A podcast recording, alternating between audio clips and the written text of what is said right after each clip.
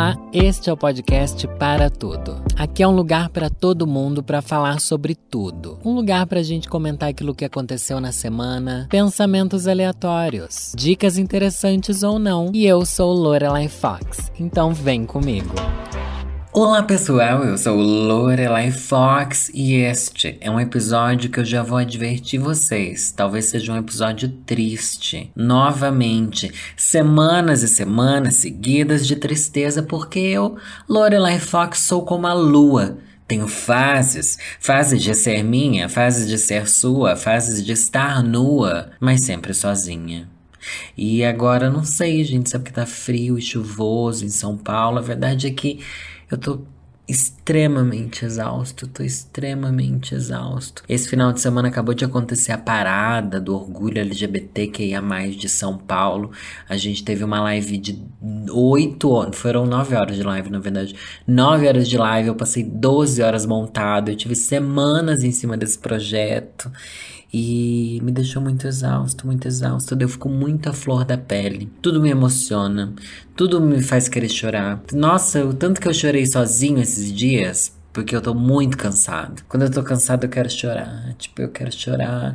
Não, às vezes eu não choro, sabe? Literalmente chorar, mas eu fico assim ali ah, com a voz embargada para dizer uma palavra que é o que as pessoas falam quando dizem que, que vão chorar. E agora a gente tá nesse tema que é um tema aí, ó, para todo mundo, né? O tema para todo mundo, que é o Dia dos Namorados. O que que significa? Ai, uma data comercial. Ai, gente, chega de falar que o Dia dos Namorados é uma data comercial, pelo amor de Deus. Chega, eu não aguento mais isso. Ai, é só uma data comercial. Não tô nem aí. Eu não tô nem aí, tá bom? Eu comecei a revisitar alguns dias dos namorados que eu já tive. E na verdade eu fiquei pensando o que seria o dia dos namorados ideal, né? O que seria? Faz tanto tempo que eu não, não me apaixono, não quero estar com alguém. Faz tanto tempo que eu tô sozinho, tipo, profundamente sozinho. Sabe, eu sempre me gabei muito de ser a pessoa que gosta de viver sozinho, que gosta de fazer tudo sozinho. Eu vou no cinema sozinho, eu vou pra balada sozinho, eu vou viajo sozinho, eu viajo sozinho, sozinho até que a gente acabou tendo que se afastar tanto de todo mundo. Cadê, né? Cadê alguém? Detesto casal no Instagram, detesto. Às vezes eu vejo gente feliz, eu penso assim, nossa, que ódio de casal feliz. Não mostra, não mostra. Não sei se é por. Não é por, por inveja, é meio que por mágoa. É por pensar que eu já me senti assim e, e a, não vou dizer a vida. Será que é a vida que tira isso da gente? Será que eu que perdi mesmo? E será que era isso que eu queria? É isso que eu fico me perguntando constantemente o que eu queria. Detesto namorar, mas ao mesmo tempo parece que eu sinto muita falta. Afinal, eu fui a pessoa que teve, sei lá, 14 ex-namorados. E, e ai, eu sempre falo, ai, mas eu me dou bem com todos eles. Blá, blá, blá, blá, e daí não faz diferença nenhuma. Continuo sozinho. Me dou bem com todo mundo. Continuo sozinho. Continuo sem plano nenhum. Mas ao mesmo tempo eu fico pensando assim, ai, mas eu não quero fazer planos em cima de outras pessoas. Porque, porque isso é uma coisa que eu odeio em relacionamento, viu, gente? Você tem que fazer planos em cima do que o outro pode ou não pode, do que o outro quer ou não quer, do que o outro aceita ou não aceita. Pelo amor de Deus, eu odeio muito isso. Nossa, eu só quero fluir, sabe? Eu quero fluir. Ou pelo menos ter aquele relacionamento que seja fácil, onde as pessoas concordem. Ou quando elas não concordam, simplesmente não importa. Faz então do seu jeito, faz do meu. Não sei. Mas parece que a gente busca um relacionamento que não existe, né? A verdade é isso. Todo relacionamento é uma idealização. Uma idealização de uma coisa que, que é o que a gente acha que a gente quer, sendo que às vezes a gente nem quer as coisas que a gente acha que quer. A gente acha que, que, que o ideal de relacionamento é um, e quando a, às vezes a gente vive esse ideal de relacionamento, mesmo assim ele não funciona, porque não tem mais a emoção. Talvez seja aquela coisa de que quando você conquista um sonho, você para de pensar nele como um sonho, algo que você quisesse e você não dá valor para ele. Eu falei bastante disso quando eu tava fazendo aquelas lives da carta amassada, da autenticidade e tal, do quanto a gente não enxerga as nossas conquistas. Às vezes a gente namora alguém, conhece uma pessoa que, que é de fato aquilo que a gente sonhava, mas daí a gente deixa de enxergar aquilo como algo ah, que, que a gente buscou, sabe? Para de, de dar valor. Inventa novas prioridades e uma nova busca, sabe? Sendo que nunca vai existir nada disso. Nossa, o que, que eu tô falando? Tá fazendo algum sentido? Não faço a mínima ideia. Globoplay não me expulsa dos seus podcasts, pelo amor de Deus, só porque eu não faço sentido na minha linha de raciocínio. E eu tô também, eu tô borocochô. Pra aqui parafrasear o, o grande ícone gay Paulo Gustavo. É, tô. Ai, tô. Queria um dia dos namorados, queria, gente. Ai, como eu queria um dia dos namorados. Meu Deus do céu, um nenenzão. Vim aqui jogar um videogame, pedir uma comidinha, tomar um, um, sei lá, um espumante. Ah, é um espumantinho, né? Dia dos namorados tem que ter um espumantinho. Ganhar presente, gente, sabia que tá uma coisa que eu não ligo pra dia dos namorados é ganhar presente? Todo ano é aquilo, né? Ah, nossa, tem que chegar essa hora, tem que dar um presente, não sei o que lá, não sei o que lá. Eu prefiro ter um momento gostosinho com a pessoa que eu amo, com a pessoa que eu. Nossa, com a pessoa que eu amo. Eu nem sei mais o que isso significa na minha boca, sabe? Mas. Do que comprar um presente. Mas também é legal dar presente, né? Já dei presente de dia dos namorados que nitidamente a pessoa detestou, porque a pessoa só queria me usar e não gostava de mim. Mas também já recebi presentes muito fofos, mas eu queria ganhar flores, gente, como eu amo ganhar flores. Já falei isso aqui, né? Ganha flores, para mim eu não sei. Será que eu tenho essa coisa de donzela reprimida, que eu quero ganhar flores, que é uma coisa que ninguém gosta, gente? Não espere eu morrer para me dar flores tá bom? Me leve flores. Se você me for me ver num evento, me dê flores. Ah, é muito chique. Daí você, daí você volta para casa com aquele buquê de flores. Todo mundo olha para você e pensa assim: nossa, você ganhou flores. E eu penso assim: sim, eu ganhei flores, porque flor é um presente sofisticado. Eu acho chique. Flor de verdade, né? Não vai me dar um arranjo de flor artificial que você roubou no cemitério. Pelo amor de Deus, né? Mas eu acho chique. Imagina só um boyzão, nenenzão tatuado. Que agora eu tô nessa vibe, né? Eu, eu tô aqui jogando pro universo o nenenzão tatuado e com um buquê de flores. Ai, mas também se ele não quiser me dar um buquê de flores, não tem problema. Só o nenenzão já, já tô aceitando. E assistir algum filme, talvez dormir no sofá e acordar com aquela sensação de tipo, é, realmente tá tudo bem, tá tudo bem. Mas dá um medo tão grande. Nossa, eu achei que eu eu achei não, né? Eu acho que, que, sei lá, depois de muito tempo, depois de vários relacionamentos, tem aquele medo, né? Será que eu ainda sei gostar de alguém? Será que isso acabou em mim? O que, que fizeram comigo? Não, não, mas não vou culpar os outros, não. O que eu deixei acontecer comigo, né? O que eu me tornei? Os sonhos que eu abri mão, é a visão do amor e do relacionamento que eu abri mão para tentar me proteger, né? Há muitos anos atrás eu tive um, namorado que eu amei muito, assim, muito, muito, muito, muito. Muito. E tipo, foi a pessoa com quem eu fiquei mais tempo, inclusive. Foi? Será que foi? Agora eu tô aqui pensando em contas na minha cabeça, então um meme da Nazaré matemática.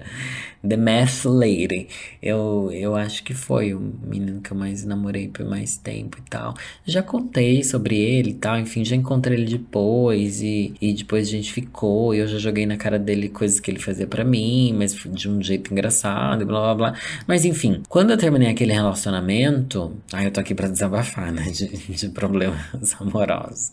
Quando eu terminei aquele relacionamento, eu, eu prometi para mim mesmo que eu nunca mais ia deixar é, alguém entrar na minha vida e, e tudo desmoronar quando a pessoa saísse. Na terapia, nos últimos anos que eu tô fazendo terapia, eu venho falado sobre isso. Que parece que eu me blindei totalmente de viver outras experiências.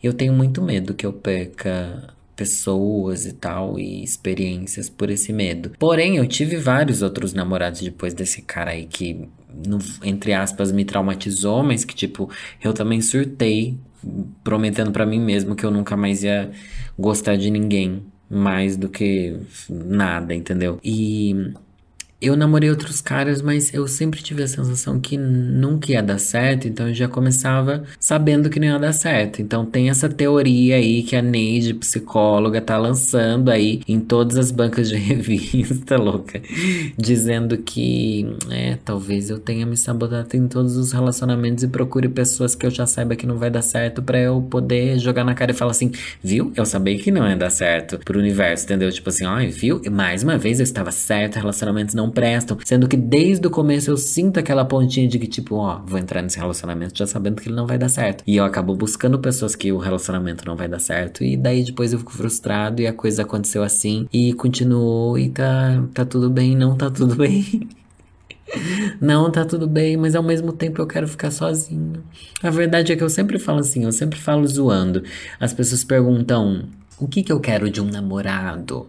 Eu falo, ah, eu só não quero que me enche o saco. Daí todo mundo dá risada. Geralmente falo isso numa live, não sei o que lá, não sei o que lá. Mas é o que eu quero, gente. As pessoas enchem o saco. tipo, eu, eu só queria ter meu espaço e ao mesmo tempo que eu ter meu espaço não significasse que, eu, que a pessoa tinha que ir embora, sabe? Porque é assim que as pessoas interpretam. Tipo, nos relacionamentos a gente tem que se ver todo final de semana. Daí tá bom, gente no começo tá se vendo bastante nos finais de semana, enquanto a gente tá conhecendo o outro, a gente se anima e tal. A gente ainda tá ali empolgada, chuca todo final de semana. Todo final de semana uma chuca nova e tal. Seu intestino tá assim, minha filha, que loucura é essa que tá acontecendo? Mas você tá nem aí, segura as pontas. Segura as pontas e vamos enarguecer. Mas daí o tempo vai passando e você, tipo, ah, tá bom, a gente já tá junto, a gente sabe que a gente gente vai ficar junto, a gente sabe que, que a gente não vai se ver essa semana, mas na outra a gente pode se ver porque estamos juntos, né? Não vai acabar. Daí eu sempre penso assim, tá, então, tudo bem se a gente não se vê nesse final de semana. Mas daí outra pessoa fica assim, ai, mas será que se não se vê nesse final de semana significa que não gosta de mim? Daí começa a gerar aquelas dúvidas assim, tipo, ai, não quis me ver. Ai, não quis ligar para mim hoje. Ai, mandou menos mensagem. Daí a pessoa começa a mandar mais mensagem. Eu já fui essa pessoa e outros já foram comigo também. Ai, não sei o que lá, manda mensagem. Tá mandando menos, não gosta de mim. Não sei o que lá. Daí começa a cobrar mais. Daí tem cobrança daqui, tem cobrança de lá. E fica aquela coisa que enche o saco. Não quero alguém que enche o saco. Quero alguém que pensa, tá tudo bem. Estamos juntos, sabe? Mas eu não sei nem se eu sou essa pessoa. Porque eu sou extremamente inseguro, porque as pessoas vão embora da minha vida. Eu fico pensando o que, que eu tenho que fazer para as pessoas não irem embora da minha vida. E esse é o pior pensamento que eu posso ter. Porque a questão é: o que eu tenho que fazer para as pessoas não irem embora da minha vida significa que eu tenho que ser outra coisa que eu não estou sendo. E eu acho que é aí que é o pulo do gato. Toda vez que eu começo a sentir isso, eu tento ser outra pessoa que não é quem eu sou. E aí sim as pessoas vão embora. E eu demorei para ter esse raciocínio. É um raciocínio recente, por isso que tô trazendo aqui para elaborar mais ainda, tá? E eu já falei disso em outro episódio ou em outro vídeo do canal, não sei Tô falando sobre isso ultimamente porque talvez você tenha que pensar sobre isso também, tá? Se esse episódio chegou até você é porque ele é um sinal para você. Todo episódio é um sinal. Vai lá ouvir outro, outros podcasts. Todo podcast tem um sinal para você, Luca. Aquele povo que todo dia acha que tem sinais na vida, né? Talvez tenha, a gente não esteja vendo. Mas enfim, é, quando a gente tem esse pulo do gato de pensar assim, putz, é, as pessoas me deixam, o que, que eu tenho que fazer para não me deixar? E a gente cria essa insegurança na cabeça, a gente começa a se comportar de um jeito não natural, que é o que às vezes afasta a pessoa e às vezes torna o um relacionamento uma coisa estranha torna a gente outra pessoa daquilo que conheceram a gente no começo, quando a gente era mais espontâneo e não se preocupava tanto em agradar. À medida que a gente vai tentando agradar cada vez mais, a gente vai se separando de quem a gente realmente é. E, e é engraçado porque tentar ser uma versão melhor da gente mesmo parece a melhor opção, né? Parece a opção mais. É, como é que eu posso dizer? Saudável, tipo, ai, ah, a gente tem que ser a melhor versão da gente mesmo. Eu falo isso também, né? Já falei isso, mas, mas é que parando para pensar, não é exatamente isso que a gente tem que fazer. A gente tem que ser a versão de quem a gente é. E já era. Outra coisa que, que me pega bastante, que é algo que eu que eu tava lendo no livro da Brené Brown. Ah, eu já falei desse livro, esse livro é maravilhoso. Eu não terminei o livro, falta o quê? 20 páginas para eu terminar, mas sabe quando você não quer terminar o livro? Então é isso. O nome é A Coragem de Ser Imperfeito. E ali ela aponta uma coisa que todo mundo sabe, todo mundo passa, todo mundo sente mas que por ela pesquisar esse tema, estudar sobre isso, ela começou a ver como é que a gente sabe, como é que a gente se sente. Ah, enfim, vou explicar aqui, né? Tô falando umas coisas que não quer dizer nada. Mas, sabe quando você, tipo, não, agora arranjei o cara legal. Mano, arranjei o cara legal. Menino é, é tipo, um nenenzão, tatuado, gostoso demais. Me pega daquele jeito que fala as coisas para mim que eu penso assim, meu Deus, são coisas que, que só imaginava nos meus sonhos. E o boy é inteligente ainda, independente. Sabe que meu sonho agora é ter um boy independente, né? Chega de boy que eu tenho que, que fazer tudo pela pessoa, não. Eu quero pessoas completas, porque eu sou completo, e daí Tá tudo bem, olha eu já aqui projetando, né, coisas que ilusões, mas tudo bem, eu tô aqui no meu no meu espaço seguro do podcast. Nossa, super seguro, né? um milhão e meio de plays e tipo, é um lugarzinho seguro onde ninguém está ouvindo, mas enfim. Daí você tá, achou esse boy assim, nenenzão, daí fica aquilo, mano, que da hora. Tipo, meu trampo tá legal, minha família tá bem, é, moro sozinho, agora arranjei um boy da hora, alguma coisa vai dar errado. Esse é, é o primeiro sentimento. É o sentimento mais forte. É o sentimento que domina. É o sentimento que vem assim, não, alguma coisa vai dar errado, tá? Eu tô aguardando. Daí você começa a ficar ali. Isso é outra coisa que impede a gente de viver a, a plena, o pleno sentimento do relacionamento. E isso eu tô falando do relacionamento, mas isso vale para tudo, tá? Tipo, você arranjou um trampo da hora, você pensa assim, mano, alguma coisa vai dar errado. Nossa, eu senti isso por anos no YouTube. Nossa, a minha carreira no YouTube tá muito legal, alguma coisa vai dar errado. Nossa, é, eu tô morando sozinho, tá perfeito, alguma coisa vai dar errado. Ai, eu não sei o que lá, alguma coisa vai dar errado. E é esse medo eterno das coisas boas.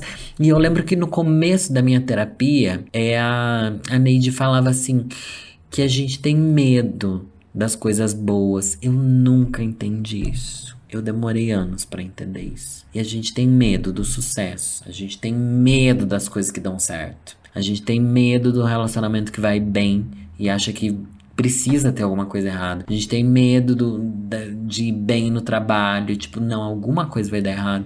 A gente tem medo de ter sucesso e alguma coisa vai dar errado, sabe? A gente não tá acostumado a ter coisas boas na nossa cabeça, na nossa vida, no nosso sentimento, porque a gente é criado, agora falando sobre o livro que eu tava lendo, né? Porque até agora eu não falei nada do livro, que eu falei meia hora do livro, mas não falei do livro. A gente criou essa que ela chama no livro de cultura da escassez, que a gente acreditar que precisa ter falta. A gente é criado no mundo da cultura da escassez, onde precisa ter sempre algo faltando. Por uma questão consumista, por uma questão da gente ter um acervo de imagens negativas na nossa cabeça que a gente vê no jornal todo dia, é, de, de filmes de romance onde as coisas dão certo, dão errado, de outras histórias nossas onde a gente guarda principalmente os lados ruins das coisas. Enfim, é, a gente tem essa cultura da escassez e tudo pode vir por água abaixo. Justamente pelo nosso medo das coisas darem certo. E não porque as coisas dão certo e por isso elas precisam dar errado. Só que a gente acaba ligando a segunda coisa, entendeu? A gente acaba justificando, tipo assim, aí viu? Falei que ia dar errado, eu sabia, tava bom demais para ser verdade. Mas na verdade só deu errado porque você ficou com muito medo da coisa tá dando certo. E agora eu tô nessa, mano. O que que eu devo sentir a respeito de relacionamento? Eu não sei, eu não sei. Eu sinto que eu quero um boy, sinto que eu quero muito um boy. Sinto que eu quero muito. Mas ao mesmo tempo eu penso assim, tá, se eu arranjar um boy agora, nesse ponto da minha vida que tá tudo tão bem, pode tudo desmoronar. Mas daí eu penso assim, não, isso daí é a cultura da escassez falando na minha cabeça que, tipo, coisas vão bem demais, alguma coisa vai dar errado.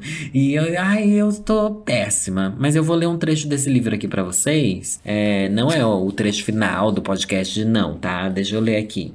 Em uma cultura de profunda escassez, de nunca nos sentirmos seguros ou certos o bastante, a alegria parece uma farsa. Nós acordamos pela manhã e pensamos: o trabalho vai bem, todos na minha família estão com saúde, nenhuma grande crise está acontecendo, a casa ainda está de pé, eu estou me sentindo bem. Que droga, isso é ruim, muito ruim. Algum desastre deve estar à espreita, só esperando para acontecer. Ou somos promovidos e nosso primeiro raciocínio é: bom demais para ser verdade, qual que é a pegadinha? Ou nós, mulheres, ficamos grávidas e pensamos: minha filha é saudável e feliz. Logo, alguma coisa realmente ruim vai acontecer com esse novo bebê. Eu sei disso. Ou saímos de férias com a família pela primeira vez mas, em vez de ficarmos animados, começamos a fantasiar sobre a queda do avião ou um acidente na estrada. Quando perguntei aos participantes da pesquisa sobre as experiências com que se sentissem vulneráveis, eu não esperava que a alegria fosse uma das respostas. Esperava medo e vergonha, mas não os momentos felizes da sua vida. Fiquei perplexa. Uma das histórias que eu vi foi a de uma mulher com quase 50 anos. Eu costumava pensar em todas as coisas boas imaginar os piores desastres possíveis que poderiam estragar tudo, ela me disse. Visualizava literalmente o quadro mais assustador e tentava controlar todas as consequências. Quando minha filha entrou para a faculdade de seus sonhos, comecei a achar que algo muito ruim iria acontecer se ela se mudasse para tão longe. Passei o verão inteiro antes dela partir tentando convencê-la a estudar em uma faculdade local. Isso abalou a confiança dela estragou nosso verão. Foi uma lição dolorosa. Agora, cruzo meus dedos, fico grata, rezo e tento de todas as maneiras expulsar as imagens catastróficas da minha cabeça. Infelizmente, acabei transmitindo essa maneira mórbida de pensar para minha filha. Ela tem tido cada vez mais medo de tentar algo novo, sobretudo quando as coisas vão bem em sua vida. Ela me diz que não quer brincar com a sorte. Pesado, né? Achei pesadíssima a história da mãe ensinando tragédia pra filha, mas é isso. A coisa não tá dando errado, a gente pensa. E o livro aqui continua em outro trecho, ó. Para as que ensaiam a tragédia, saibam que há uma razão para essas imagens inundarem sua mente no segundo seguinte ao que estão exultantes de alegria. Quando passamos a vida, consciente ou inconscientemente, fugindo da vulnerabilidade, nós nos fechamos para a incerteza, risco e a exposição emocional da alegria. Queremos muito sentir mais alegria, mas, ao mesmo tempo, não suportamos a vulnerabilidade. A gente, na verdade, tem medo, né? De ser vulnerável. Para quem abraça a experiência, o tremor da vulnerabilidade que acompanha a alegria é um convite para a prática da gratidão, para o reconhecimento de como somos gratos pela existência de uma pessoa querida, pela beleza da natureza, pelos vínculos ou simplesmente pelo momento que está diante de nós. A gratidão, portanto, aparece na coleta de dados como o antídoto para a alegria como mau presságio. Então é isso. Gratidão, gratiluz, grati, grati, gratiluz. Será que da próxima vez que eu me apaixonar, que eu amar que eu tivesse medo insuportável, irrefreável de tudo dar errado e de perder, eu vou conseguir olhar e pensar assim: não depende de mim, né? Eu vou apenas agradecer o que eu tô vivendo agora e aproveitar ao máximo. É se permitir ser vulnerável a isso. Saber que a gente não tem controle sobre a situação, sobre o destino. Geralmente eu costumo falar assim, né? A gente só pode criar expectativas sobre aquilo que depende da gente, mas no relacionamento a gente não tem controle nem sobre o que depende da gente, né? Nem sobre o nosso sentimento, quem dirá sobre o do outro. Então, se existir de novo e quando existir, que eu seja grato pelos momentos que eu viver com uma pessoa ou pelos momentos que eu estiver sozinho e que eu estiver feliz ou realizado em outros campos da minha vida. Tá parecendo uma oração isso, né? Que eu seja grato, Senhor, pelo godocorocotoco. Mas eu quero quebrar esse clima aqui de alta reflexão que foi pesado, foi bonito aqui, não foi? Acho que eu consegui bonito sem ser tão triste, não. Acho que eu fui bem triste. Mas a tristeza é extremamente bela, tá bom? A tristeza é bela. Vou falar para vocês me seguirem nas redes sociais. Em todas elas eu sou Lorelai Underline Fox. É, porque esse é meu nome de drag. Para quem não sabe, eu sou drag queen há 16 anos. É que ela começa a explicar aqui, né? Não faz sentido nenhum. É, mas tem também o podcast para tudo no Instagram, arroba podcast para tudo. Vai lá seguir que a gente posta coisinhas legais e divertidas que minha equipe cria para rir de mim e fala mal de mim. Eu tô sentindo que os posts lá é tudo falando mal de mim agora agora. Que ódio! Mas tudo bem, acho engraçado. Ai, gente, eu não. Nem eu ligo pra. Eu falando mal de mim, os outros falando mal de mim, tanto faz. Só que então, no Twitter eu perguntei para vocês: insira aqui uma reclamação sobre Dia dos Namorados. Tivemos, é, deixa eu ver aqui, tô aqui clicando, tá ouvindo o barulho do clipe? Meu Deus, 1.500 respostas, tô chocado. Deixa eu ver, mil, mil e quantas respostas? 1555. Ai, impossível ser um 555. 1555 respostas, 635 RTs e 3.477 favoritagens nesse post. Lorelai, mais uma vez, rainha do engajamento twitteiro. Então vamos lá, pedir insira aqui uma reclamação sobre o Dia dos Namorados, porque agora é hora daquele quadro. Reclamando com Lorelai. Michelle falou que ela odeia legendas de fotos com meu eterno namorado. Por onde for, quero ser seu par. Por onde for, quero ser seu par. Ah, eu gostei. Eu não sei se eu acharia feio. Gente, eu, como sou uma pessoa extremamente ruim de criar legenda, eu também escreveria uma legenda assim.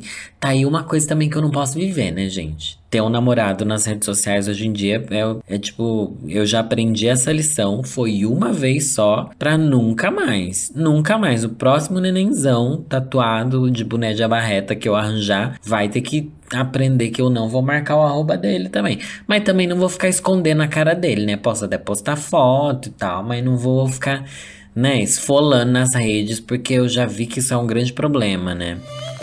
Dinossauro homossexual falou: uma data criada pelo capitalismo, não tendo sentido algum, feito só para arrancar o dinheiro das pessoas. Ai, como você é invejosa, você deve ser uma encalhada igual eu também, com inveja dos outros. Leti Menegoto falou: brega. Porém, queria. Gente, acho que essa daqui é a definição que mais combina comigo. Acho brega, acho desprezível, Dia dos Namorados, acho ridículo, mas eu queria. Queria, queria estar tá com, né? Ai, será que eu queria mesmo, gente? Eu não sei se eu queria. Não sei se eu queria o Dia dos Namorados em si, né? Com todo o pacote Dia dos Namorados. Queria o meu Dia dos Namorados, do jeito que eu descrevi lá atrás, tá bom? Um dia de boa com alguém que eu gosto. É isso, não precisa dar presente, mas talvez flores. Eu aceito flores.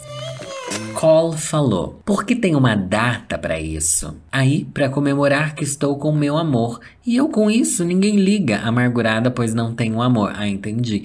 É, a verdade é que ninguém liga. Os posts em rede social, eu sempre me pergunto isso, tipo, nossa, ninguém liga. Engraçado, porque eu sou a. Eu trabalho com rede social, né? Então, às vezes eu mesmo penso assim, nossa, eu vou postar isso daqui, mas, tipo, ninguém liga, sabe?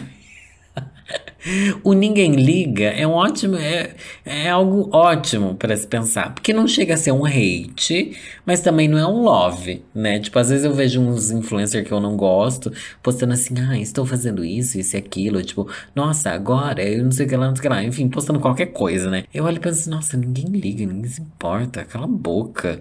Mas ao mesmo tempo eu trabalho com isso, então eu sou a rainha da hipocrisia e da contradição, óbvio. Binha Pão de Milho. Nossa, o povo usa uns nomes que eu não consigo entender o sentido. Binha Pão de Milho falou: Minha reclamação é que não aguento mais chororô por causa desse dia. Por acaso no dia dos finados você ficar chorando pelos cantos? Por acaso. Meu Deus, esse raciocínio daqui vale um milhão de reais, ó. Por acaso no dia dos finados você fica chorando pelos cantos porque não tá morta, minha filha? Ele tá falando, tipo, então no dia dos namorados você não devia ficar reclamando porque não tá namorando, né? Ai, tô saturada. Acho um dia totalmente sem sentido, em que o capitalismo usa para ganhar dinheiro e só. Gente, mas uh, o ser humano só existe para procriar, sabe? E você quer reclamar que o capitalismo só existe para ganhar dinheiro? Não. Na, nenhuma existência faz sentido. A existência é de nada tem sentido algum. Tudo que existe depende da gente dar um significado para isso. Tudo. Nada. Nada significa nada. E, nossa, eu tô sendo muito alguma vertente aí filosófica. Mas é, é isso. Então, para alguns, o Dia dos Namorados tem esse significado, né? Bom. Ana Cristina falou: é sem graça. Valentine's Day. Nos Estados Unidos, as lojas estão tudo embarangada. Você não acha nada que não seja branco, vermelho ou rosa no mercado e você pode entregar cartão em formato de coraçãozinho com um bombom colado para qualquer ou todos os seus amigos e ninguém nem pisca. Nossa, que estranho, mas tipo, por que isso foi falado dos Estados Unidos aqui? Que outro, aqui é comemorado por causa do, do, dia do Santo Antônio, né? Que é o santo casamenteiro, não é isso? Festa junina, Santo Antônio, não, festa junina é São João. Ai, gente, tô sendo burra. Não, esse episódio tava muito bom sem eu ser tão burra assim. Não vou entrar aqui na corrente da burrice do episódio, tá? Vamos tentar limpar essa parte aqui que eu fui muito burra. E vamos continuar aqui lendo ódios. Paula Orsi falou. Termes, eu adoro ler assim como se fosse sério, que as pessoas estão falando, é sempre uns, umas coisas lixo. Vamos lá. Ter separado no meio de uma pandemia após 19 anos de casamento. Conheci meu ex com 16 anos. ter medo de sair e me sinto uma tia num aplicativo de relacionamento. Já é ruim por ser tudo novo e agora também difícil. Que ódio. Na verdade, meu maior ódio é que não pude levar minhas cachorras comigo aqui. Amiga, what's going on? You know, what's going on? Tem. Aqui ela tá falando de. Mas não tem a ver com namorado, né? É dia de casamento, né? Você devia estar reclamando em maio, mês das noivas. Não sei, mas eu amei sua história. 19 anos de casamento, gente, pelo amor de Deus. Como voltar a viver? Isso é uma coisa horrível, né? Quando a pessoa vai embora e você não sabe por onde começa. Você não sabe o que, como retomar, né? Por isso que eu acho que é difícil, difícil. Porque o ideal é você não abandonar nada, para você não ter que retomar nada, para sua vida continuar simplesmente. E não alterar tanto sua rotina, mas é impossível, né? Entra outra parte de você e vai embora, né? É tudo tão difícil. Meu Deus, é tudo muito difícil. Rafael Henrique. Tem que normalizar os casais que não comemoram o dia dos namorados. Não aguento mais essa pergunta por quem não está no relacionamento. Romantismo e gentileza tem que ser todos os dias, não reservado em uma data porque todo mundo faz. E os outros dias? Tá, mas Dia dos Namorados não é só sobre romantismo e gentileza. É sobre, né? É sobre você usar uma jockstrap. É sobre você usar uma cinta liga. É sobre você ir no motel barato da cama redonda, espelho no teto. Não, não é sobre isso. É sobre dar um presente, né? É uma data capitalista. A gente sabe, mas não, não dá para ser um dia igual aos outros. Não dá, gente. É um dia dos namorados, né? Tô aqui defendendo ao mesmo tempo odiando, eu não tô entendendo. Alecrim Dourado falou. Não é feriado, só posso ficar sozinho embaixo da coberta assistindo Netflix, filmes gays e tristes, enquanto como chocolate só depois do trabalho. Ah, esses filmes gays que você fica vendo aí, não sei o que você quis dizer com isso, hein? Tô de olho em você, hein? Tô de olho em você. Emanuel falou. Trabalho num hotel e, infelizmente, eu vou passar a noite ouvindo o gemido dos outros. Em dias normais, volta e meia, rolam uns gritos. Imagina no dia dos namorados. Você trabalha em hotel ou trabalha em motel? Ai, que delícia, que inveja de você. Só sei que, gente, cadê alguém aqui? É que eu pedi reclamação de dias dos namorados, né? Não pedi opinião. Então, necessariamente, é, as pessoas vão falar mal. Eu queria uma opinião boa aqui, mas pelo visto não vai existir. Caroline falou: Meu marido disse que não posso mais ganhar presente, porque agora sou casada e não tenho mais namorado. Ai, gente, como as pessoas se acomodam, né? Ai, não sei, não sei, não sei, que medo, que medo. Ai, eu vou morrer sozinho. Eu vou morrer sozinho, gente. Se bem que na hora da morte tá todo mundo sozinho, né? Que adianta alguém segurar sua mão? Você que vai ver aquele túnel com uma luz lá no fim. Uma luz, eu vou ver chamas lá no fim do túnel por onde eu vou entrar, né? Quando eu morrer. Na verdade, morrer é, é, você dormir num sono profundo sem sonhos. É isso, e é assim que eu termino esse episódio de hoje. Não é assim que eu termino, não. Vou terminar lendo um poema, gente, maravilhoso decidi voltar com ela, minha poetisa favorita. Mas antes disso, vou pedir para você avaliar esse podcast em todas as plataformas digitais, seja lá onde você for ouvir, tá bom? Você pode estar ouvindo pelo Deezer, pelo Spotify, você pode estar ouvindo pelo Apple, você pode estar ouvindo pelo Google, pelo Podcasts, você pode estar ouvindo principalmente pelo Globoplay, porque este é um podcast Globoplay, gente. Gente, será que eu avaliei meu próprio podcast no Globoplay? Dá para avaliar no Globoplay? Não sei. Tô fazendo uma pergunta burra? Talvez eu esteja fazendo uma pergunta burra. Eu vou abrir aqui o podcast no Globoplay. Gente, é muito chique estar no Globoplay. Sem contar que eu apareci no Fantástico, gente. Apareci no... Fa... Nossa, mano, não, sério, para tudo. Apareci no Fantástico no domingo da parada LGBT. É, antes da gente começar a, a, transmissão, eu dei uma pequena entrevista para uma jornalista lá da Globo. É, falaram que ia aparecer no Bom Dia Brasil, algum lugar assim, Boa Tarde São Paulo, Alô Você, sei lá o nome do programa, mas um desses trechos foi para no Fantástico. Eu achei, tipo, meu Deus, minha mãe me mandou mensagem. É, te vi no Fantástico. Eu falei, assim, meu Deus do céu, me fez fantástico, e foi tudo. Tudo, tudo para mim. Eu não sei avaliar aqui no Globoplay, mas nas outras, nos outros streamings dá para você avaliar sim, e tudo bom. Mas quem tiver Globoplay, me, me ouve aí, tá bom? No Globoplay. Ai, vai ser muito gostosinho.